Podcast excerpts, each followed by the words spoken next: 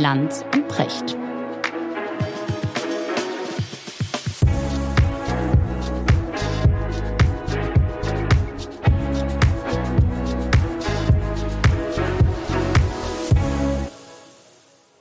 Guten Morgen, Richard. Guten Morgen, Markus. Wo erreiche ich dich? Ich sitze neben dir. Haben uns lange überlegt, ne? Und funktioniert. Äh, wir sind heute mal äh, zusammen hier im Studio, Richard. Das freut mich sehr. Ähm, Podcast in Hamburg. Du bist zu Besuch hier in Hamburg. Und ähm, ich, bevor wir, oder lass uns so einsteigen, Richard. Ich habe am Sonntag deine Sendung gesehen. Mhm. Ivan Krastev, Ja. der bulgarische Politologe, bei dir zu Besuch. Ja, Das klingt jetzt so fürchterlich abgehoben und intellektuell, aber der hat ein paar ganz tolle Bücher gemacht. ja, Äh, das Licht, das erlosch, ist, glaube ich, sein berühmtestes Buch. Ja. Ne?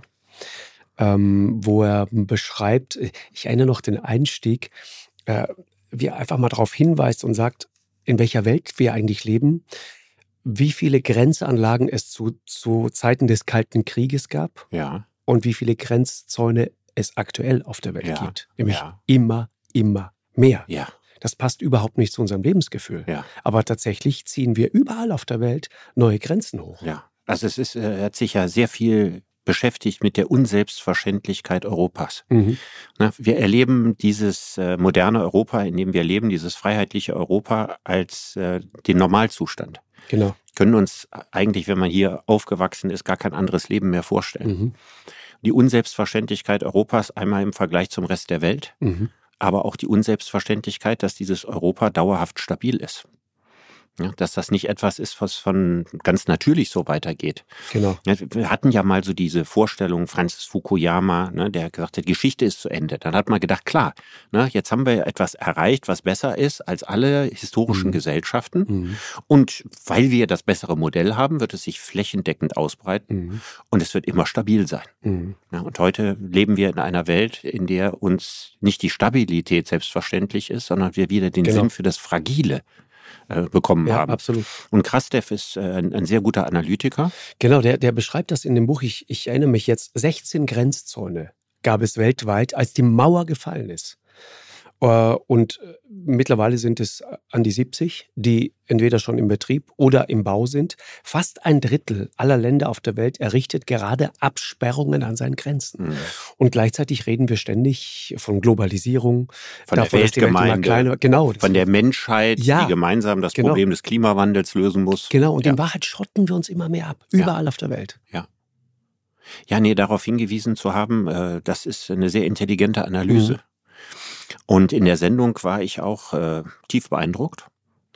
Ihr habt Weil- gesprochen, genau, ihr habt über Putin gesprochen. Wir haben ne? sehr viel über Putin gesprochen, ja. Wir wollten eigentlich äh, über die Frage reden, zu welchem Ende dieser Krieg kommen kann. Mhm. Aber dann hat er sehr viele Dinge über Putin interessiert, wo ich sehr gerne äh, erzählt, wo ich sehr gerne zugehört habe, weil ich das so noch nicht gehört habe. Und das passiert ja nicht so oft, dass jemand einem zum Krieg was erzählt, wo man nicht sagt, ja, ja, klar, das ist die Sichtweise und die Sichtweise und das kenne ich schon und so, sondern jemand, der einen ganz eigenen originellen Blick hatte und wo ich das Gefühl habe, der weiß irgendwie mehr über Putin als alle anderen, mit denen ich bisher gesprochen habe. Mhm. Man kann das nicht nachweisen, ob das stimmt. Aber ich äh, war da sehr beeindruckt. Und das Wichtigste, was er eigentlich gesagt hat, ist, dass wir ähm, den Fehler machen, Putin nicht wörtlich zu nehmen. Ja, er hat aus vielen Reden zitiert und Mhm. eben gesagt, der sagt ganz, ganz genau, was er denkt. Mhm. Ja, was für einen Staatschef und schon gar in dieser Situation ja ungewöhnlich ist. Mhm. Nur wir interpretieren es oft Genau. nicht richtig. Wir müssen genau hinhören, Mhm. dann verstehen wir, was er denkt. Und das Zweite ist, und da hat er sehr lange drüber gesprochen, dass wir zu wenig verstehen, dass das jetzt kein Politiker ist, wie wir die aus dem Westen kennen, Mhm. sondern dass das ein Geheimdienstmann ist Mhm. und dass er durch und durch ein Geheimdienstmann ist. Das heißt, dass dessen ganze politische Sozialisation die Sozialisation eines Geheimagenten ist. Mhm. Ein Geheimagent hat nie ein normales Verhältnis zu anderen Menschen. Er geht einem Beruf nach, Mhm. über den er nicht sprechen kann. Er Mhm. bewegt sich in einem ganz kleinen Zirkel. Mhm. Er kann nie sein Inneres preisgeben und er bekommt sehr viele Dinge in der Welt auch nicht mit. Zumal er alles nach dem Schema Loyalität und Verrat, nach Mhm. dieser Achse. Nicht ist mir jemand sympathisch oder unsympathisch und so weiter, sondern unter dem Gesichtspunkt Loyalität und Verrat einordnet. Mhm. Und wenn man sich vorstellt, dass Putin äh, den Zerfall der Sowjetunion erlebt hat, äh, im Exil quasi, er war ja Geheimagent in Dresden zu der Zeit, und das Land, das er schützen soll, bricht auseinander, mhm. dann denkt er als Geheimagent, wer hat das gemacht? Mhm. Ja, also welche feindliche Macht, was sind die infiltrierenden Kräfte, wer hat mhm. mein Vaterland quasi zerstört? Genau. Ja.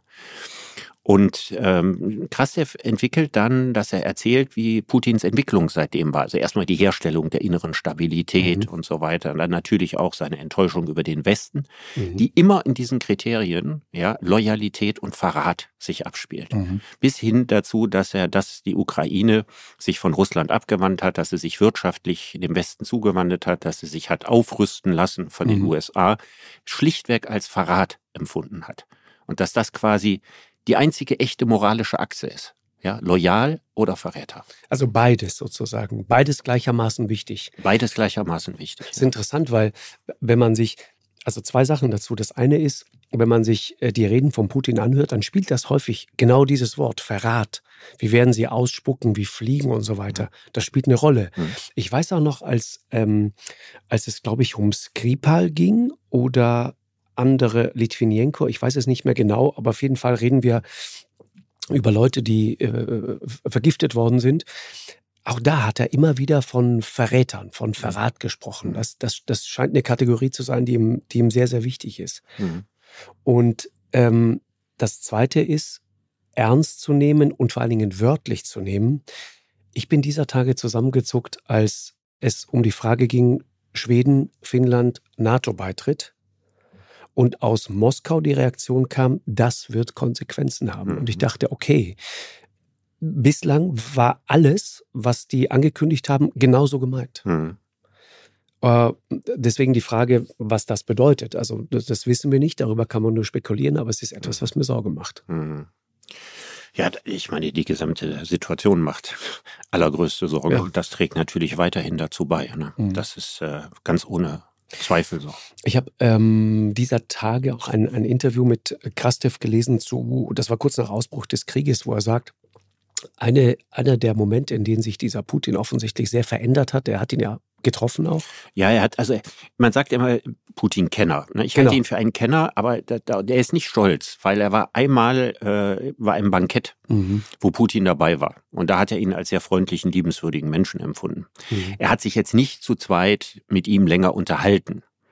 Und trotzdem habe ich das Gefühl, dass Krastev, soweit man das von außen beurteilen kann, ja, ein, ein, ein, ein gutes Gespür oder genau. Gefühl für Putin hat. Ja, und der sagt in dem Interview, das erinnere ich noch, ähm, ist ja so ein guter Analytiker, ne? Der wurde ja 2014 nach der Krim zu Hause in Russland gefeiert. Und ich glaube, und das sagt er, Putin dachte offensichtlich, dass die Ukraine sowas wie die Krim in größer ist. Mhm. Und ist jetzt leicht irritiert davon, dass das nicht so war. Leicht und, irritiert ist genau. gut. Und ich, ich glaube, dass da eine, da, da, da, ist die eigentliche Tragik ne, dieser ganzen Geschichte. Ja, und das ist vielleicht auf dieses, äh, wenn man jetzt der, dem, dem Krastev-Narrativ mhm. folgt, ja, mhm. darauf zurückzuführen, dass äh, Agenten für bestimmte Dinge eine Hypersensibilität entwickeln, also für die Loyalitäts- und Verratsfrage, mhm. aber viele andere Dinge nicht mitbekommen. Ich meine, wenn normale Menschen anderen Menschen begegnen, dann spielen solche äh, Fragen eine Rolle, finde ich den witzig, äh, ist er sympathisch, habe ich Lust mit dem Zeit zu verbringen oder keine Zeit oder so, stößt er mich ab, finde ich den arrogant. Das sind ja ganz, ganz viele Facetten, wonach wir Menschen beurteilen. Mhm. Wenn das aber bei einem Geheimdienstmann so eine ganz enge Achse ist und es eigentlich genau. nur um eine Frage geht, dann bekommt man wahrscheinlich viele andere Dinge gar nicht richtig mit. Mhm. Also man verliert vielleicht auch eine gewisse Form von Sensibilität für das Leben. Und äh, Krastev meint auch, dass Putin die Entwicklungen in der Ukraine, dass da viele Menschen sind, die äh, nicht leben wollen wie in Russland, mhm. sondern die sich eben nach dem, dem westlichen äh, Lebensmodell sehnen. Ähm, dass viele Menschen gibt, für, für die das äh, eine Verlockung hat, dass mhm. sie die, die ein anderes Lebensgefühl wollen, gerade jüngere Menschen. Genau. Dass das Dinge sind, die, die, die, haben, passen ja nicht in die Kategorie mhm. Verrat, genau. Loyalität. Genau. Genau. So dass Putin immer wittert, ja, diese Menschen müssen aufgehetzt sein. Mhm. Ja, das müssen die von Putin sogenannten Nazis in Kiew oder so mit denen gemacht haben. Und vor allen Dingen die Amerikaner gemacht ja, haben. Das müssen die Amerikaner gemacht haben mhm. oder das muss die Zelensky-Regierung und mhm. so weiter gemacht haben. Das kann nicht eine Motivation mhm. dieser Leute sein. Mhm. Weil er, glaube ich, für diese Dinge äh, keine Sensibilität hat. Und nur so ließ sich ja wirklich bisher plausibel erklären, warum er offensichtlich, soweit wir das beurteilen können, unter völlig falschen Prognosen mhm. Ja, in die Ukraine einmarschiert ist mhm. und gedacht hat, dass ihm da nicht ein solch massiver Widerstand entgegenschlagen würde. Mhm. Trotzdem muss da irgendwas nochmal passiert sein. Ich, ich erinnere mich, als wir 2018 da gedreht haben ne, in Russland. Ich war erstaunt darüber, wie offen viele, vor allem junge Russen, auch in Petersburg speziell, äh, wie die kritisiert haben wie offen die geredet haben, vor laufenden Kameras. Äh, und ich dachte immer, das passt eigentlich gar nicht so sehr zu meinem relativ schlichten Bild sozusagen einer, einer Autokratie, einer, einer, einer Diktatur, der totalen Überwachung und Kontrolle. Ich war überrascht darüber. Und in den Jahren danach muss sich das massiv nochmal verschlechtert haben. Und wenn man nochmal weiter zurückgeht, ist sehr interessant, als Putin gerade frisch im Amt war und die Kursk gesunken ist, dieses Atom-U-Boot. Da war der im Urlaub in Sochi und hat einfach weiter Gartenparty gefeiert. Und ist damals massiv von den Medien in seinem eigenen Land kritisiert worden nach dem Motto, der Typ ist unreif, unser Präsident zu sein. Ist doch nicht dein Ernst, dass da 170 Leute hm. in, in den Tiefen des Nordpolarmeers äh, ja. langsam wirklich zugrunde gehen, grauenvoll. Und der macht noch nicht mal den Versuch, sie da rauszuholen das ist das eine. Das heißt, da gab es eine andere, das war eine andere Zeit, ein anderes ähm, Medienverständnis auch. Waren ja viele Oligarchen auch zu der Zeit, mhm. denen namhafte Zeitungen, Fernsehsender, Radios. Ja gut, da hat er noch richtig so starke gehört. Gegner gehabt. Genau, ja. genau. Also da ist viel passiert. Ja. Aber man muss sich überlegen, noch nur ganz kurz den Gedanken mhm. dazu, ne? wenn das stimmen sollte, dass er so diesen sehr reduzierten Blick auf Menschen hat. Mhm. Und jetzt dazu kommt die Machtfülle eines russischen Präsidenten, die die Verfassung auch hergibt und dann weiß, man hat alle ernstzunehmenden politischen Konkurrenten ausgeschaltet. Mhm. Dann kommst du ja nicht in ein Denken rein, das jetzt besonders geschmeidig, offen und sensibel für die Welt wird, sondern da werden sich die vorher gebildeten Strukturen wahrscheinlich weiter verkrustet haben. Mhm. Das ist wahr.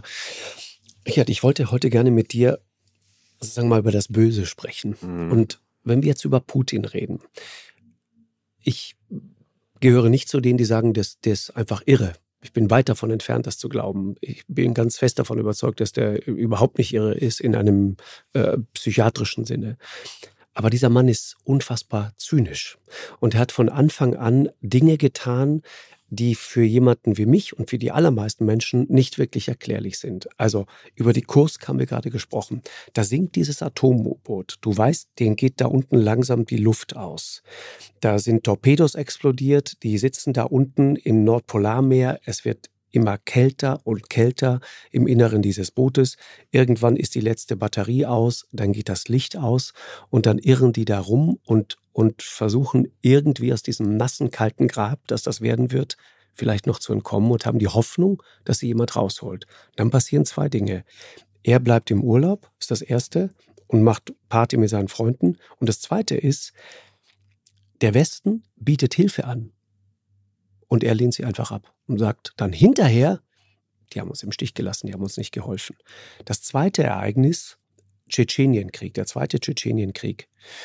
Du erinnerst dich, es gab damals Terroranschläge in Moskau. Da sind, glaube ich, 200 Menschen bei Anschlägen auf Wohnblocks in Moskau gestorben. Es gibt mittlerweile sehr gute Gründe zur Annahme, dass diese Anschläge mitnichten von tschetschenischen Terroristen durchgeführt worden sind, sondern es war der russische Geheimdienst. Das heißt, die eigenen Leute, die die eigenen Menschen in der eigenen Stadt in die Luft sprengen, um einen Vorwand für den Krieg zu kreieren. Mhm. Es gibt, also wenn du mit jemandem wie Katrin Eigendorf zum Beispiel, unserer ähm, ZDF-Korrespondentin, die gerade in der Ukraine ist, sprichst, mit vielen anderen sprichst, die sagen alle, ähm, es gibt sehr, sehr, sehr viele Hinweise mittlerweile darauf, und das habe ich von so vielen Seiten mittlerweile gehört, deswegen erzähle ich das auch. Das kann man auch in unzähligen Artikeln nachlesen. Die sagen, es gibt sehr, sehr viele Hinweise darauf, dass da jemand sozusagen sich selber einen, einen Anlass gesucht hat und kreiert hat, um in Tschetschenien, in Grosny einzumarschieren. Und was sie dann dort gemacht haben, war ja, war ja unvorstellbar. Die haben ja Grosny damals genauso dem Erdboden gleich gemacht, wie sie es jetzt in Mariupol gemacht haben. Und die Frage ist, wir können das jetzt nicht abschließend verifizieren, aber warum sind Menschen zu so etwas in der Lage? Was ist sozusagen aus philosophischer Sicht das Böse? Mhm. Ja, also ich würde das Böse gerne mal in zwei Begriffe unterscheiden. Und ich glaube, das ist auch ganz plausibel, weil einem dann jedem sofort einfällt, wenn man an den einen oder anderen denkt, in welche mhm. Kategorie man ihn einordnen würde. Und das eine ist Leute, die zur Erreichung ihrer Ziele bereit sind, alle erdenklichen Mittel anzuwenden, wenn sie ihre Ziele für gut und richtig halten. Ja, ähm, wenn man also sagt, ich finde, Krieg ist ein legitimes Mittel, weil mhm. wir wollen das und das und das und das erreichen.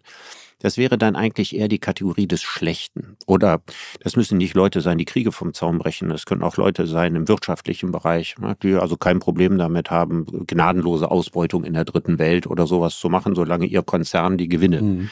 mehrt. So, dann würde man sagen, also diese Leute sind doch eigentlich schlecht. Mhm. Was anderes moralisch ist, verkommen sozusagen. Ja, einfach ja, einfach sozusagen dem, denen fehlt die moralische Sensibilität, mhm. ja, dass sie das Leiden äh, locker in Kauf nehmen, mhm. offensichtlich dabei noch gut schlafen, ja, um andere Ziele zu erreichen, ihnen wichtiger sind. Mhm. So, das würde ich sagen, das ist das Schlechte. Eine andere Kategorie sind Leute, die einen Spaß daran haben, äh, zu quälen, äh, Menschen in den Tod zu schicken, Unheil anzurichten und so weiter. Also Leute, die eine sadistische Neigung haben. Und die würde ich als das Böse betrachten. Ne? Wir haben die gleiche Unterscheidung ja auch im Englischen zwischen bad und evil. Mhm. Ne? Evil, evil witch, ne? die böse Hexe, ja, die, die lustvoll, ja, jemanden quält, tötet, mhm. aufessen möchte und so mhm. weiter. Und ich würde diese beiden Begriffe unterscheiden. Vielleicht gibt es manchmal Überschneidungen. Aber ich glaube, jemand, ein, ein, ein Sadist, der in mhm. einem Konzentrationslager die Gefangenen über Gebühr noch quält, also mhm. nicht nur sozusagen als Teil der Tötungsmaschinerie funktioniert, mhm. ja, sondern der sich noch Grausamkeiten ausdenkt. Ne, das wäre diese Kategorie von Evil, von mhm. Böse. Und das andere sind äh, Leute, und die Geschichte ist natürlich voll damit, die zur Erreichung ihrer Ziele bereit waren, über Leichen zu gehen. Mhm. Ich habe dieser Tage mit Christoph Reuter gesprochen. Äh, der Spiegelkriegsreporter, bekannter Mann, war früher beim Stern, mittlerweile schon seit vielen Jahren beim Spiegel, der ganz viel in Afghanistan unterwegs war, der in, ähm, äh, in der Ukraine jetzt auch unterwegs war und so weiter, der in, im Nahen Osten viel unterwegs war, der vieles davon weiß. Und der beschreibt das in seiner ganz nüchternen, trockenen Art so, dass du Gänsehaut bekommst. Der beschreibt genau das. Der sagt, wie diese russische Armee wie die das gemacht haben. Wie die reingehen in so ein Dorf nahe der ukrainisch-russischen Grenze. Und dann beginnt das erstmal alles ganz harmlos. Da wird erstmal die, die Polizeistation erobert, es werden die Funkmasten zerstört, damit man nicht mehr telefonieren kann und so weiter. Also so wichtige Infrastruktur wird einfach übernommen. Er sagt, und dann passiert erstmal zwei, drei Tage nichts. Aber dann, dann brauchen die plötzlich Lebensmittel, dann fangen sie an, Geschäfte zu plündern. Dann stehen sie plötzlich bei Menschen in der Tür und sagen, gib mir mal das oder jenes. Und dann geht das immer weiter. Also diese, diese letzten Hemmungen fallen dann immer weiter, bis hin zu dem Punkt, an dem du die Situation hast, dass, dass Soldaten dieser russischen Armee beim Nachbarn klingeln, ein nettes Gespräch führen und die gehen raus und die Frau, mit, die gerade mit denen gesprochen hat, denkt, na, so schlimm sind die gar nicht. Vielleicht ist es gar nicht so schlimm, unter russischer Herrschaft in Zukunft zu leben, bis sie dann feststellt, dass die kurz vorher im Nachbarhaus die komplette Familie einfach abgemurkst haben. Mit einer unvorstellbaren Brutalität und Grausamkeit. Ähm, ist das das, was du meinst? Dieses, dieses sadistische, bis hin dann auch zum Beispiel, wenn du die, die Augenzeugenberichte liest, Vergewaltigungen. Es gibt ja kaum den Fall, so habe ich das zumindest verstanden, dass Vergewaltigungen wirklich angeordnet werden. Mhm. Also ich, ich meine, und, aber meine, sie werden geduldet. Und, und es gibt sozusagen ein stilles Einverständnis mhm. darüber. Das ist so eine Belohnungskategorie. Genau, mhm. genau. Ja, also das ist natürlich, hat natürlich relativ wenig mit dem Schlechten und tatsächlich viel mit dem Bösen zu tun. Genau. Und ähm, wir, es gibt wahrscheinlich keine große kriegerische Auseinandersetzung in der Geschichte der Menschheit, mhm. in der das Böse nicht auf diese Art und Weise freigesetzt worden ist, wie du das gerade beschrieben Mhm. hast. Also wir kennen aus allen großen Kriegen, ja, ob das Mhm. aus Afghanistan ist, ob das aus dem zweiten Irakkrieg ist, ob das aus äh, in Libyen ist, im Jemen, Mhm. überall kennen wir solche Geschichten. Mhm. Ja. Das ist also das Militär nicht nur das macht, was quasi aus seiner Sicht militärisch notwendig Mhm. ist, ne, eine bestimmte Form von Infrastruktur Mhm. zerstören, äh, Genau. Städte besetzen, Genau. und dass es zu Übergriffen auf die Zivilbevölkerung gibt und dass da äh, sadistische Taten äh, begangen werden, Vergewaltigungen. Äh, Im Augenblick steht Butcher stellvertretend sozusagen für diese Form äh, Abgründe der menschlichen Seele. Man könnte äh, viele andere Beispiele aufzählen. Äh, Im äh, zweiten Irakkrieg, Mhm. äh, als die Amerikaner und die Briten äh, Saddam Hussein verjagen wollten, Mhm. umbringen, ereignete sich das Massaker von Haditha, wo amerikanische Soldaten, Marines, äh, viele Zivilisten umgebracht haben, darunter viele Kinder. Oder das Massaker von Mahmudia, wo äh, mehrere amerikanische Soldaten ein 14-jähriges Mädchen vergewaltigt haben, anschließend mit Benzin übergossen und die ganze Familie ebenfalls und angezündet haben Damit es keine Zeugen gibt. damit es keine Zeugen gibt, Mhm. genau. Und äh, so, solche unvorstellbaren Grausamkeiten, wo man sich immer fragt, mein Gott, amerikanische Soldaten oder auch in diesem Fall russische Soldaten. Ja. Ich meine, das sind ja jetzt, das sind ja keine verwahrlosten Menschen oder sind keine, keine kriminellen Schwerverbrecher, die da eingesetzt werden. Das sind ja ganz normale Männer. Das ist immer der Punkt. Die, das amerikanische Militärgericht hat äh, die bei Haditha äh, alle freigesprochen, mit Ausnahme des Rädelsführers, und der hat drei Monate gekriegt. Und das ist unglaublich, wie also das eigene Militär das deckt. Ich gehe ja davon aus, in Butcher soll es ja so gewesen sein, dass sie sogar noch irgendwie irgendjemand da noch einen Orden gekriegt hat oder so. Ja, ja, die sind, die sind Ja, also innerhalb, innerhalb, der, innerhalb des, der, der eigenen Reihen Genau. ja, tut Mhm. man das nicht. Tut man nichts, weil man sagt, ja gut, na, ist ja vielleicht ein bisschen durchgedreht oder Mhm. ein bisschen viel, aber ist halt Krieg, ne? Es gehört halt dazu. Und das ist unglaublich, dass der Krieg ja dieses unmenschliche Verhalten Mhm. indirekt legitimiert. Mhm. Und das Zweite, was mich immer wieder verblüfft ja, oder entsetzt ist, dass sich immer wieder hinreichend Menschen finden, Mhm. die, wenn der zivilisatorische Gürtel gelöst ist und wenn man sagt, oh ja, kannst ruhig machen, passiert dir Mhm. nichts, plötzlich ja auf diese Art und Weise äh, Gewaltexzesse, ja Demütigungen, sadistisches Verhalten zeigen, Mhm. Genau. dass das ja etwas ist, das offensichtlich in relativ vielen Menschen angelegt ist, wenn auch bei den meisten Menschen Gott sei Dank gut vergraben. Mhm. Ja, das, ich, ich, du weißt, wir haben ja schon öfter über Christopher Browning gesprochen, ne? Ganz normale Männer. Ist auch ein Buch, das dich, glaube ich, sehr äh, geprägt hat. Ja, ein sehr intelligentes äh, Buch Genau. ist, aus dem man wirklich viel lernt. Genau. Äh, Historiker, der äh, über Jahrzehnte hinweg im Grunde zum, zum Holocaust und zur Frage geforscht hat, dieses Böse, wie, wie war das eigentlich möglich? Es gibt ja in, in Ludwigsburg, glaube ich, gibt es ein großes Archiv, ne? Ludwigsburg bei Stuttgart, da kann man im Grunde fast alle Akten einsehen zu den Verbrechen der, der, der Nazis in Polen. Und da ist er damals auf diese Geschichte gestoßen, des äh, 101. Reserve-Polizeibataillons hier aus Hamburg. Mhm. Und die große Frage war immer, wie kann das eigentlich sein? Ganz normale Männer, Ja, Familienväter, Ja, keine SS-Leute. keine SS-Leute. Ja. Und wichtig ist es einfach, die waren ein bisschen älter, Genau. So- weil sonst wären sie ja zum Militärdienst Exakt, eingezogen worden. exakt. Das heißt, sie waren also, sie hatten im Für die Wehrmacht waren die schon eher, zu alt. Eher, eher so um die 40 genau, und eben deswegen auch ganz viele Familienväter. richtig. Ne? Also nicht jetzt junge Leute, wo man sagen kann, die, die waren vielleicht auf irgendeiner so einer Nazi-Akademie, sind ausgebildet worden, auf einer SS-Burg verroht worden. Nein, ganz normale, nette Nachbarn, Mhm. äh, Familienväter und Genau. so weiter, ne? die da ähm, angefordert wurden von der SS zur Verstärkung im Holocaust. Genau.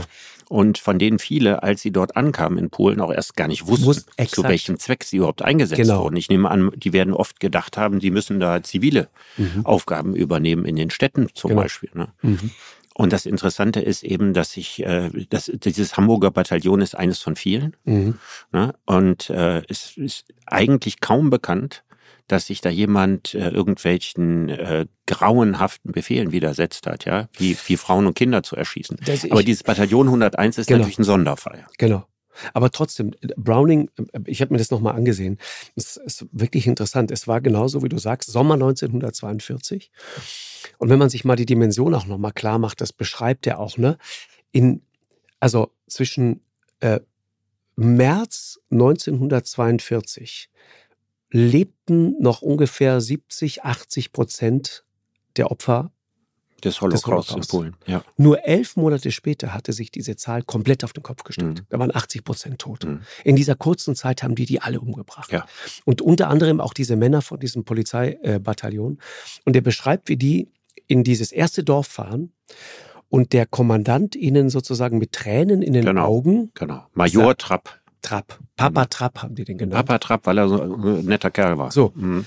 Wie Ein der- Polizeimajor, ja. Ein Polizeimajor, Ja. genau. Wie der denen sagt, was jetzt ansteht. Also die Männer, die noch Mhm. arbeitsfähig sind, aussortieren und Ja, alle anderen andere. werden Restlos alle anderen umzubringen. Kinder, Alte, Frauen. Kranke, alles. Ja. So, einfach alle umbringen. So. Und dann stellt er denen die Frage, und das ist der Punkt.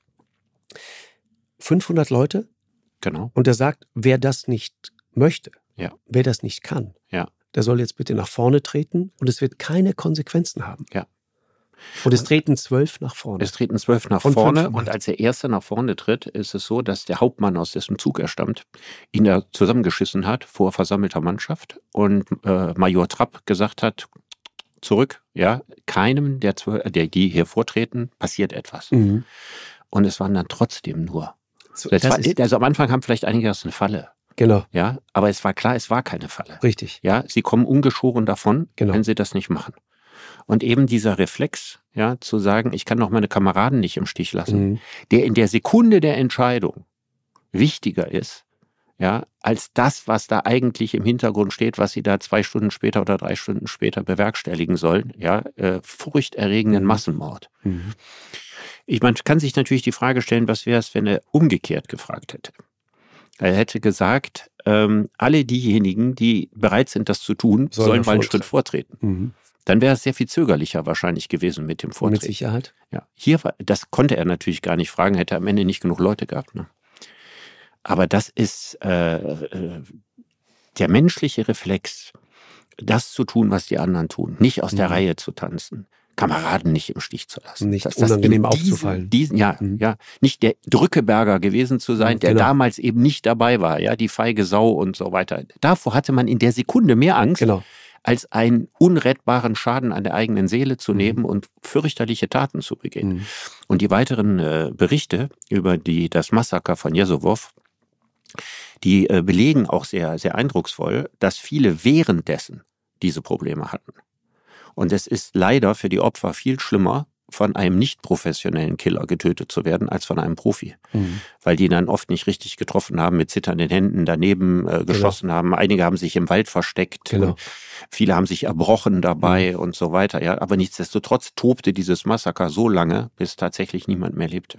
Wahnsinn. Ja, da gibt's gibt's erschütternde Berichte von, von Leuten, die sie dann einfach vergraben haben, in der Annahme, sie, sie hätten sie umgebracht. Und dann krochen die armen Leute wieder aus, aus, diesen, Ja. aus diesen Gräbern da raus und so weiter. Es gibt noch eine, eine. Sache, die nicht so oft erzählt wird. Dieses Polizeibataillon wurde ja dann nachher noch mehrfach eingesetzt. Genau. Und da ist nicht berichtet, ähm, dass es sozusagen äh, sie so viel Überwindung gekostet hat. Sodass man daraus wahrscheinlich schließen kann, wenn man Mhm. das einmal hinter sich gebracht hat. Ne? In der Nacht darauf wurde dann gesoffen und ein Gelübde abgelegt, dass man da nicht drüber reden will und so. Aber wenn man das zweimal, dreimal, viermal, fünfmal gemacht hat, ja, dann ist der Mensch offensichtlich in der Lage, nicht jeder, aber viele Menschen, den Schalter so umzulegen, dass Morden etwas Selbstverständliches wird.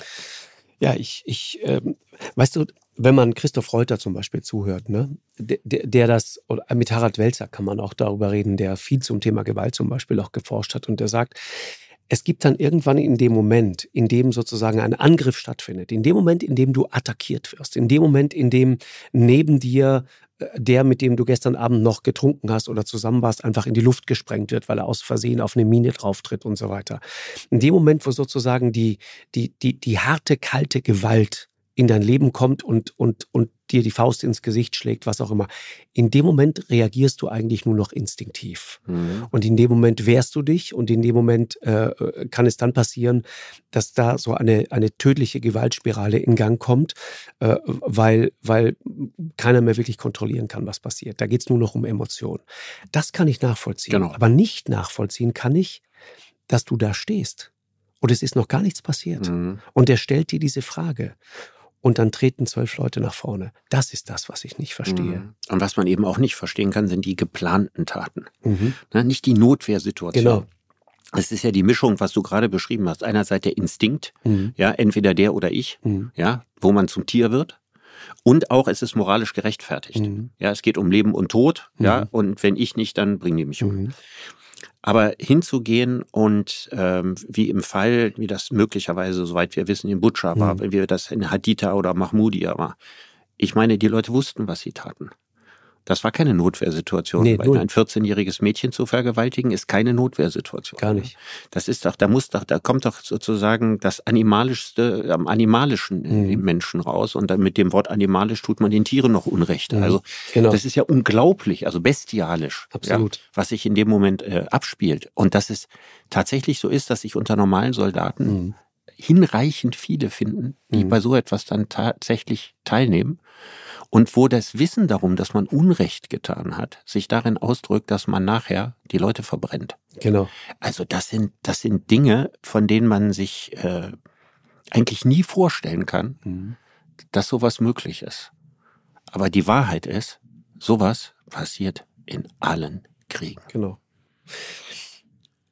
Die schockierendste Aussage in Brownings Buch stammt ja von einem 35-jährigen ungefähr Metallarbeiter aus Bremerhaven. Ich glaube, wir haben das schon andeutungsweise ja. mal ein paar Mal besprochen, ja. der, der gezielt sozusagen Kinder erschossen hat. Richtig.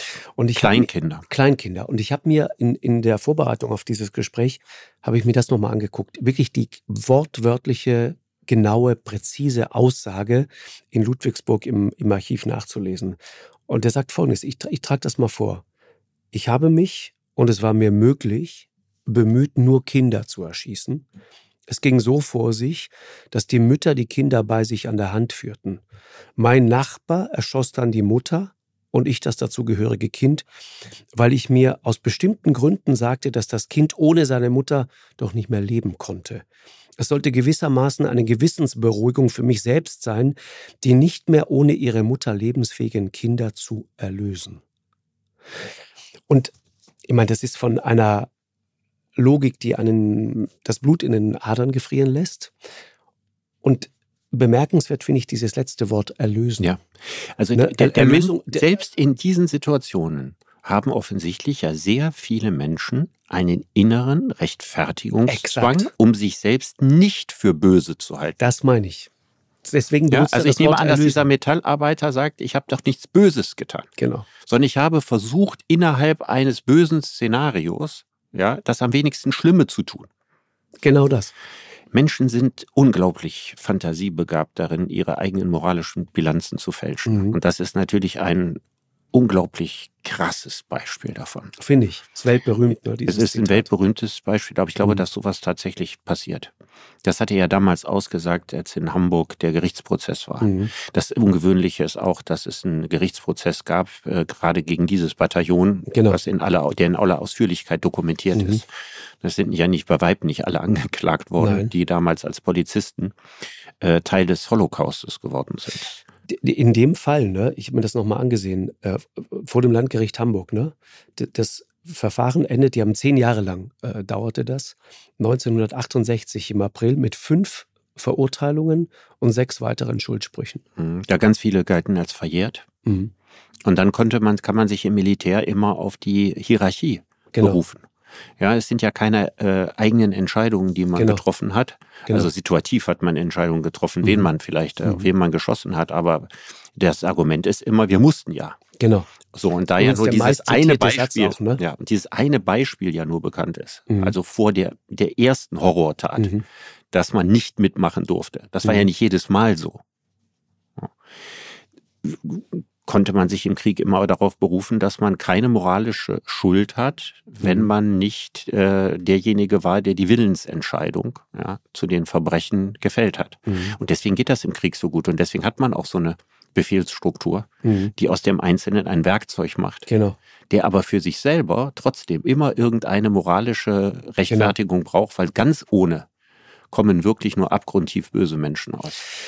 Interessant ist, dass es manchmal dann doch so einen Moment gibt, egal wie sehr versucht wird zu verschleiern, wie diese Befehlsstrukturen sind, ähm, und, und auch welcher Aufwand getrieben wird, um diese Befehlsstrukturen zu, zu, zu verschleiern. Und trotzdem kann es dann am Ende passieren, dass sozusagen die Psychologie dahinter nicht funktioniert. Das klingt jetzt ein bisschen krude, ich nenne dir das Beispiel dazu. Ich hatte vor einigen Jahren äh, in der Sendung einen, einen Drohnenoperator, junger Amerikaner, der äh, in einem Container irgendwo in New Mexico oder Arizona saß und über den Umweg Rammstein, im Irak äh, Ziele angegriffen hat. Häuser, in denen sie Islamisten beispielsweise vermutet haben. Und er hat diesen Moment beschrieben, das werde ich nie mehr vergessen, wie er reinkommt, morgens gut gelaunt, hat noch so ein Muffin in der Hand, so hat er es beschrieben, hat er sich gerade von seiner Frau und seinem Kind verabschiedet und geht rein und sagt, welches Arschloch jagen wir heute in die Luft? Das war der Satz. Und dann setzt er sich hin und das Ziel ist definiert. Da gab es ein, ein gekennzeichnetes, ein markiertes Haus. Da hatten die ein Telefon geortet äh, und das gehörte offensichtlich zu einem Terrorverdächtigen. Aber wer genau in diesem Haus war, war gar nicht klar. Aber es war klar, dieses Haus, das wird jetzt pulverisiert. Und er beschreibt diesen Moment, wie er dort sitzt und auf den Knopf drückt. Und dann geht diese Rakete los und kurz bevor sie einschlägt, kurz bevor der weiße Blitz kommt, rennt plötzlich ein Kind um dieses Haus. Und er sieht dieses Kind und denkt, um Himmels Willen, da sind ja Kinder drin und dann kommt der weiße Blitz mhm. und nichts mehr, alles pulverisiert. Mhm. Und er dreht sich um, ist völlig fertig und sagt zu seinem Vorgesetzten, der hinter ihm steht, du, das war ein Kind, wir haben jetzt ein Kind umgebracht. Und der sagt, nein, nein, das war kein Kind, das war ein Hund. Das war ein Hund. Ja. Und er sagt, nein, nein, das hatte zwei Beine. Und er sagt, nein, nein, nein, mhm. das hatte vier Beine. Mhm. Und er hm. sagt, nein, nein, das haben wir doch alle gesehen. Das war ein Kind, zwei Beine. Und der Vorgesetzte sagt zu ihm, pass auf, damit das klar ist, das hatte vier Beine. Mhm. Das war ein Hund. Mhm. Und alle einigen sich darauf, das war ein Hund. Und dieser junge Mann ist mit dieser Geschichte ähm, nicht klargekommen. Der ist dann, der ist dann irgendwann, wir haben nochmal versucht, Kontakt zu dem aufzunehmen. Wir haben schon mal drüber gesprochen, glaube ich. Der ist dann in Norwegen, das war die letzte Spur, ähm, hat sich dann verloren. Ähm, ich weiß nicht, wo der heute ist, aber es hat mich damals tief bewegt. Ja, mich auch. Ich habe äh, im Zusammenhang mit dem Henry-Nannen-Preis, weiß ich, mhm. dass dieser Text mal in der erweiterten Auswahl war. Das ist schon einige Jahre mhm. her, mhm. aber ich weiß, welchen äh, tiefen Eindruck Total. der damals auf mich gemacht hat. Und das ist ja das große Problem beim Drohnenkrieg. Mhm. Der Drohnenkrieg äh, führt dazu, dass Menschen Dinge leichter tun. Mhm. Und das hängt mit der von Psychologen so attestierten sinnlich-affektiven Tötungshemmung des Menschen zusammen. Es gibt ja dieses berühmte Beispiel aus der Philosophie, schon aus den 60er Jahren, von Judith Jarvis Thompson, eine Geschichte, die viele äh, Hörer dieses Podcasts bestimmt kennen. Das ist ähm, so eine moralische Dilemmafrage. Mhm. Da wird einem einerseits gesagt, man steht an einem Eisenbahngleis, da hat genau. sich ein führerlos gewordener Waggon losgerissen, der fährt geradeaus und wenn nichts passiert, überrollt dieser Waggon fünf Gleisarbeiter. Man kann aber den Weichenhebel betätigen, dann rollt der Waggon auf ein Nebengleis und es stirbt nur ein Gleisarbeiter. So, da würden drei Viertel der Weltbevölkerung, das hat man ja überall gefragt, sagen, ich würde den Weichenhebel umstellen, dass statt der fünf Menschen mhm. nur einer stirbt. Das zweite Beispiel ist, man steht auf einer Brücke, ja, unterhalb der Brücke rollt der Waggon heran, ja, ist im Begriff auch wieder fünf Gleisarbeiter zu überrollen. Aber vor einem am Geländer steht ein großer dicker Mann und wenn man den schubst, fällt er direkt aufs Gleis blockiert den Eisenbahnwaggon und die fünf Gleisarbeiter überleben. So, jetzt mal abgesehen davon, dass das wahrscheinlich in der Praxis nicht funktioniert. Ja, man den schubst, den er fällt daneben und so. Also das ist Klar. natürlich schwierig. Klar. Aber das Beispiel wird auf was anderes hinaus, weil kaum jemand schubst. Außer man hat eine Störung in der ventromedialen Region des Schläfenlappens. Ja, da ist es sozusagen das moralische Koordinationszentrum mhm. und da mhm. sitzt offensichtlich diese sinnlich-affektive Tötungshemmung. Das heißt also, für vier Fünftel aller Menschen macht es einen riesen Unterschied, ob ich durch nur einen Hebel betätige, genau. abstrakt den Tod eines Menschen herbeiführe oder ob ich unmittelbar, sinnlich, direkt, bewusst jemanden töte. Mhm. Und dieser Mechanismus wird außer Kraft gesetzt im Drohnenkrieg. Exakt. Drohnenkrieg ist wie Weichenhebel umstellen. Mhm. Ist nicht mehr wie dicken Mann schubsen. Mhm. Und das ist quasi die Gefahr der abstrakten Kriege. Total. Ne, dass man das Dinge sehr viel leichter Chirurgisch, gemacht präzise, werden. ganz sauber. Ganz genau. Man hatte, das hat ja so eine, so eine Videospielästhetik. Genau. Ja, und irgendwie fehlt einem, sind die Spiegelneuronen nicht aktiv. Ja, also man, das Mitleiden Mhm. und, und das sich vorstellen können, das ist eigentlich weitgehend blockiert dabei. Ich- und noch ja. gefährlicher wird es, wenn künftig Killerroboter gebaut werden. Es gibt ja von vielen Militärs diese Vorstellung, ob man nicht äh, mit Hilfe von künstlicher Intelligenz äh, dafür sorgen kann, dass äh, die Drohnen dann quasi selbst ausgelöst werden, dass da gar kein Mensch mehr sitzen muss, sondern dass ein Computer errechnet und entscheidet, ob die Drohne jetzt abgeschossen wird oder nicht. Das ist dann die allerletzte Stufe der Entmenschlichung. Und wenn dann das Kind getroffen wird, ist überhaupt keiner mehr schuld. Genau, das ist der Ja. Punkt. Ich meine, Richard, Kampfroboter, das wären natürlich schrecklich perfekte Soldaten. Ne? Das wären absolut schrecklich perfekte Soldaten, die am Ende nicht für nichts verantwortlich sind. Ja, die deswegen also einerseits intelligenter als Soldaten Mhm. sind, auf der anderen Seite natürlich genuin unmoralischer, weil man ihnen ja keine Moral wirklich einprogrammieren kann. Mhm. Es gibt tatsächlich eine IT-Koryphäe, Stuart Russell, ja, Professor an der Universität in Berkeley, Mhm. äh, einer der großen Leute in der IT-Szene in den USA, der äh, tatsächlich dafür geworben hat, ob man Krieg, menschlichen Krieg, nicht gänzlich transformiert in einen Kampf der KI-Systeme. Mhm. Er sagt, wenn ein Killerroboter gegen den anderen Killerroboter kämpft, dann kommen ja keine Menschen mehr zu Schaden. So. Ja, so könnte man also die großen Auseinandersetzungen zwischen den Völkern so führen, dass äh, am Ende keinem was passiert. So, und das äh, vertritt er ganz im Ernst. Und äh, er glaubt, dass das zum Segen der Menschheit führt. Und ich muss sagen, äh, ich habe das in meinem Buch über künstliche Intelligenz versucht auseinanderzunehmen, Mhm. ja, weil der ist ja jetzt wieder ein Befürworter dessen, möglichst viel Ja, ja. KI in, in Klar. Kriegsgeräte einzubauen Mhm.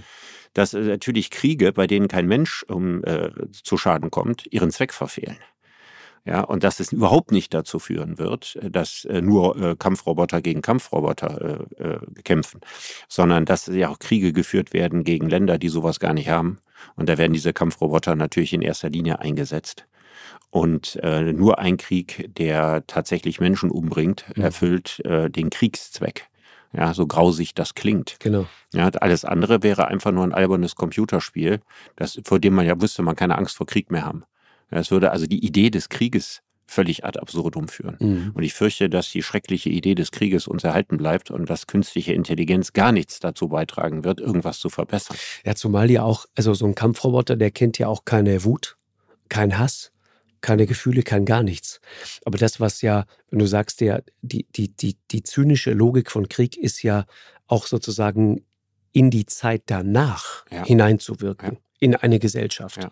Also die, all die, all die, äh, die Toten, all die vergewaltigten Frauen und so weiter, das ist ja die perfide ja, das soll, ja, Logik. soll sozusagen das soll eine ganz böse, ganz, ganz böse Lektion sein. und zwar über Ge Generationen. Interessanterweise ist das Hauptargument, das gegen äh, Killerroboter mit künstlicher Intelligenz eingesetzt wird, etwas anderes.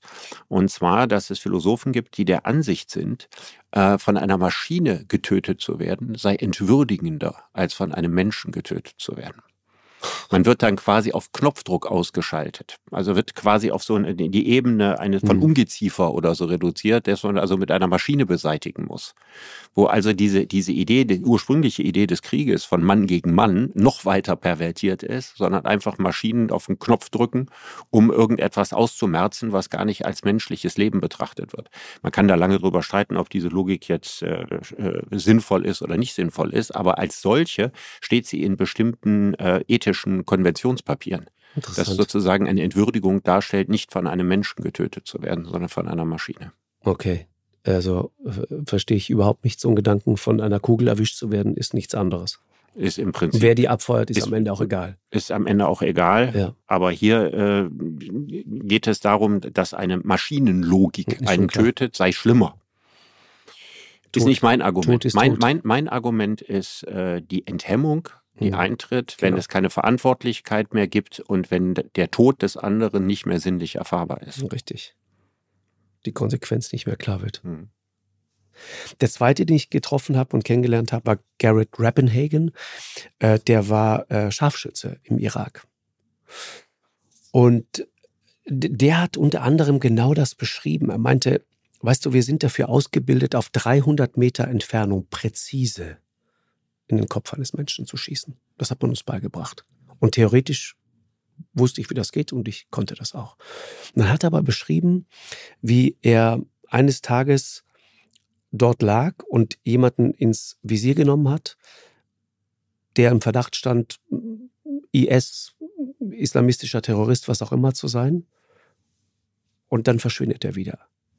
Und er fängt an, den über Tage und Tage und Tage zu beobachten und sieht durch dieses große Fernrohr diesen Menschen natürlich, der weit entfernt ist, die ganze Zeit in Nahaufnahme. Der sieht dieses Gesicht, der sieht, wie der ist, der sieht, wie der lacht, wie der traurig ist, wie der mit seinen Kindern umgeht. Der versteht plötzlich das Leben dieses Mannes. Und er beschreibt, wie unfassbar schwer es ihm gefallen ist, dann irgendwann abzudrücken. Mhm. Konnte es nicht. Ja, also Filmstoff, ne? Total. Ja. War es ja dann auch. Ja. American Sniper, ja. seine Geschichte ist unter anderem als Vorlage, als benutzt, Vorlage worden. benutzt worden mhm. für, die, für genau diesen Film. Aber ich, ich habe ihn dann Jahre später nochmal getroffen in, in New York.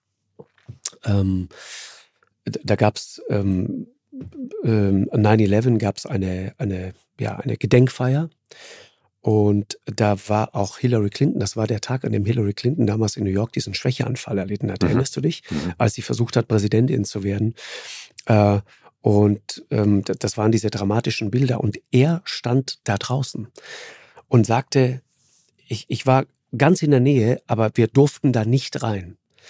Ah, ich bin ein Amerikaner. Ich komme aus Colorado und ich komme hierher gefahren. Ich wollte Teil dieser Feierlichkeiten sein. Ja, 9-11 hatte mit seiner Geschichte natürlich ganz, ganz viel zu tun. Und hat dann festgestellt, dass alles getan wurde, um sozusagen die Menschen fernzuhalten von Hillary Clinton und auch von Donald Trump. Und ich weiß noch wie heute, er sagte damals zu mir, Markus, was ist das für ein Land, das Angst hat vor seiner eigenen Bevölkerung, wo Politiker Angst haben vor den eigenen Leuten, weil sie so viel Mist gebaut haben, dass sie irgendwann Grund zur Annahme haben, vielleicht wollen die uns irgendwann in die Wäsche. Mhm. Das war seine Verbitterung. Mhm. Äh, Gilt wahrscheinlich für 90 Prozent aller Staaten dieser Welt. Ne? So. Das muss man mal dazu sagen. So. Also ist vielleicht in Dänemark nicht so oder in Luxemburg. Genau. Aber die glücklichen Staaten, bei denen das nicht so ist. Mhm. Genau. Philosophisch betrachtet, auch, auch zum Beispiel der, es gibt doch diesen Prozess in Koblenz gegen syrische Kriegsverbrecher und Folterknechte. Was ähm, vielleicht nochmal eine eigene Folge wert wäre, die Frage, wie zieht man diese Leute zur Rechenschaft? Das ist ein äh, sehr, sehr, sehr gutes Thema. Genau. Ähm, wir hatten ja mal in einer früheren Folge mal kurz über diesen Fall Ongwen der mhm, vom genau. Internationalen. Strafgerichtshof aufgerollt worden genau. war, gesprochen. Ich finde, da sollten wir auch noch mal ausführlicher drüber sprechen, mhm. weil das wird natürlich jetzt im Zusammenhang mit dem Ukraine-Krieg so. ein großes Thema werden. Und es gibt ja auch die Forderung, äh, Putin müsse irgendwann vor den Internationalen Strafgerichtshof. Und ich finde diese äh, Dimension ja, weil das eine wahnsinnig äh, komplizierte, mhm. aber auch spannende Angelegenheit ist. Die sollte uns einen weiteren Podcast mhm. wert sein. Ja, finde ich auch. Nochmal abschließend an dich die Frage, Richard, wenn wir über das Böse sozusagen an sich sprechen, hast du eine Vorstellung davon, was man tun muss, um diese, diese letzte Enthemmung in Menschen sozusagen zu stoppen, dauerhaft drüber wegzukommen, das hinter uns zu lassen. Ich meine, äh, weißt du, wir, wir haben doch das Gefühl, wir entwickeln uns als Zivilisation immer noch mal so ein bisschen weiter. Und das stimmt ja auch in vielen Bereichen. Und dann kommt immer wieder so ein Moment wie jetzt Butcher und auch andere Dinge, wo du merkst, okay, meine Güte, also wir sind sozusagen vom, vom, vom, vom primitivsten äh, Steinzeit, Neandertaler, nenn es wie du willst, sind wir immer nur einen kleinen Schritt entfernt. Ja, also man kann das natürlich nicht äh, auf ewig ausrotten. Man kann ja eigentlich immer nur denken, je glücklicher und zufriedener Menschen mit ihrem Leben sind, umso geringer ist die Wahrscheinlichkeit, dass das irgendwo verstreute sadistische Potenzial zum Ausbruch kommt. Und da man den Menschen nicht ändern kann, kann man ja nur die Hoffnung haben, die Situationen nicht mhm. aufkommen zu lassen, in denen Menschen sich so enthemmt benehmen. Natürlich geht das auch im Zivilleben. Es gibt auch Leute, die jemanden versuchen, im Fußballstadion umzubringen oder wie auch immer. Aber es geht natürlich nirgendwo so gut wie in der Ausnahmesituation des Krieges. Und das ist äh, im Grunde genommen ist, ist die, die Quintessenz einfach, dass man äh, versuchen muss, so wenig wie möglich äh, Kriege zu führen und dass solche, solche Situationen entstehen, wo, wo Kriege psychisch eskalieren. Ich möchte auch nicht wissen, wie viel Drogen im Spiel sind bei solchen Taten. Mhm. Ich kann mir das eigentlich gar nicht vorstellen bei den genannten Massakern, mhm. dass da keine Drogen im Spiel waren. Wir wissen alle, das Militär setzt äh, stark aufputschende Drogen ein, seit dem Ersten Weltkrieg. Mhm. Auch im Zweiten Weltkrieg. Die wurde Panzerschokolade, ne? Ja. Das war, das war was? Ich weiß Crystal Meth oder was war das? Nee, äh, aber ich, ich komme jetzt auch nicht drauf, aber da waren irgendwelche waren da Opiate drin oder irgendwas, also jedenfalls Aufputschmittel, äh, glaube ich, die gar nicht weit von Heroine entfernt mhm, waren. Genau. Was man eingesetzt hat. Im Zweiten, Zweiten Weltkrieg wurde das auch im ganz großen Stil sogar produziert mhm. und in der Wehrmacht verteilt, weil das eine euphorisierend enthemmende Wirkung hat. Genau. Na, und äh, klingt erstmal positiv. Ja, so für eine, für eine gute Party kann aber eben unter bestimmten Bedingungen äh, ganz gruselige äh, Ausschläge haben und das negative fallen. Pervitin. Ja, Pervitin. Äh, auch, auch Hermann Göring-Pillen genannt. Ja, genau. Zur Aufputschung der Armee. Und ich bin ziemlich sicher, dass äh, äh andere Armeen mhm die, die heute Krieg führen, dass sie das auch einsetzen. Mhm. Ich bin, kann mir gar nicht vorstellen, wie es sonst zu solchen Massakern kommt. Das entschuldigt niemand, der dabei war. Genau. Aber ich denke, dass äh, die Drogenfrage müsste eigentlich eine große Rolle spielen. Das, das würde ich gern genauer wissen. Hermann Göring ist ein gutes Stichwort. Wir werden beim nächsten Mal, lass uns darüber reden, Nürnberger Prozesse. Ja. Was dieser Nürnberger Prozess verändert hat. Dieser Moment, in dem dieser Göring ähm, in, in, in sozusagen völliger Abwesenheit von Schuldkomplexen, ich glaube irgendwo in der Nähe von Zell am See, den Amerikanern quasi mit seiner Kolonne direkt in die Arme fährt, in Erwartung, dass sie ihn freundlich empfangen und sagen, du pass auf, ist alles, alles in Ordnung, du bist doch der Reichsmarschall und äh, Weil es das eben vorher es war Hitler, gegeben hat. Ne? Es, es, war Hitler, nach, es waren andere, aber du hast damit nichts zu nach tun. Nach dem Ersten Weltkrieg hm. gab es zwar ein eisernes Diktat der Alliierten, was Deutschland genau. von nun an nicht mehr durfte. Genau. Aber es wurde doch nicht verlangt, ja, dass äh, Kaiser Wilhelm II. oder sein Ludendorff und sein Hindenburg und so weiter, genau. dass die jetzt vor einem internationalen Gericht sich verantworten müssen. Und man muss auch wirklich sagen, es ist eine relative Ausnahme gewesen. Wir können die anderen Beispiele beim nächsten Mal gerne aufzählen. Mhm. Aber normalerweise gehen mhm. die führenden Militärs oder die führenden Politiker, die solche Kriege vom Zaum brechen, nicht das Risiko ein, vor einen internationalen Gerichtshof gestellt zu werden. Mhm. So Und das macht die, die Nürnberger Prozesse zu so einer äh, unglaublich spannenden Zäsur. Genau, genau. Das ist das eine. Und das andere ist das, was ich gerade angesprochen habe. Aber das vertiefen wir beim nächsten Mal auch Koblenz. Äh, Deutschland, das als Land hingeht und sagt, es ist syrisches Folteropfer, es ist ein syrischer Täter und es wird auf deutschem Boden Boden. verhandelt. Wenn der hier ist, dann wird der in Deutschland dafür zur Rechenschaft gezogen. Ja. Das ist ein Novum und das ist interessant. Äh, und da, ich sag mal, das ist zumindest ein, ein, ein kleiner Hoffnungsschimmer und ein, ein, ein Schritt in die richtige Richtung. Ja. Richard, ich danke dir sehr. War schön, mal dir wieder leibhaftig gegenüber zu sitzen. Ja, das Vergnügen war ganz auf meiner Seite, auch wenn das Thema nicht vergnüglich war. Allerdings, das nächste Mal wieder Kemenate. Ja. danke dir sehr. Tschüss, Markus. Ciao. Eine Produktion von M hoch 2 und Podstars bei OMR im Auftrag des ZDF.